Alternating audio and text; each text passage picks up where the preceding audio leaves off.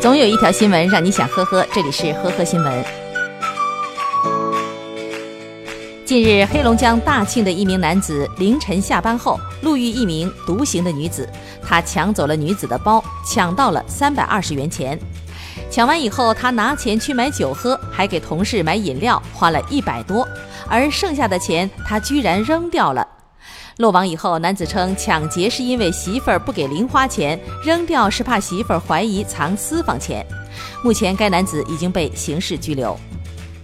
女子张某在四川绵阳的一家培训学校工作六个月以后离职，期间未签订劳动合同，学校没有给她购买社保，她申请劳动仲裁以后获赔七千五百元。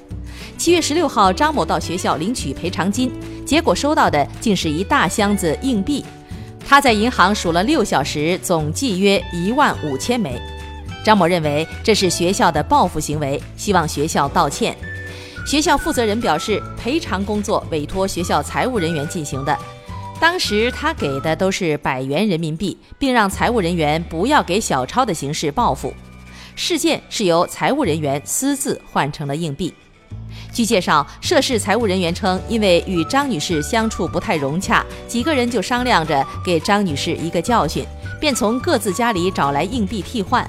目前，学校将对财务人员进行警告处理。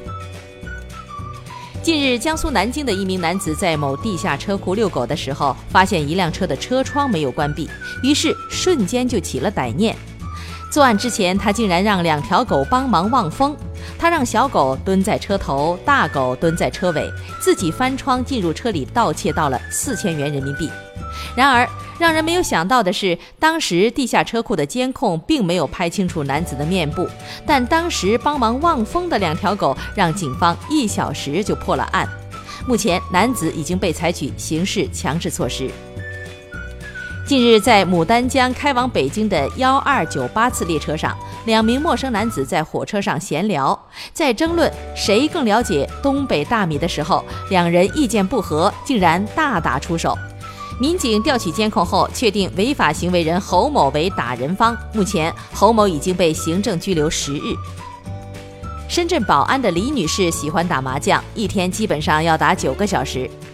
前段时间，他深夜打完麻将以后，感觉脖子有点疼，并未在意。第二天醒来后，发现自己半身已经无法动弹。经检查，李女士被确诊为脊髓半切综合症。医生表示，李女士此前就有颈椎病。不但没有得到重视，还长时间地坐在麻将桌前，导致颈椎间盘突出加重，出现半身瘫痪的情况。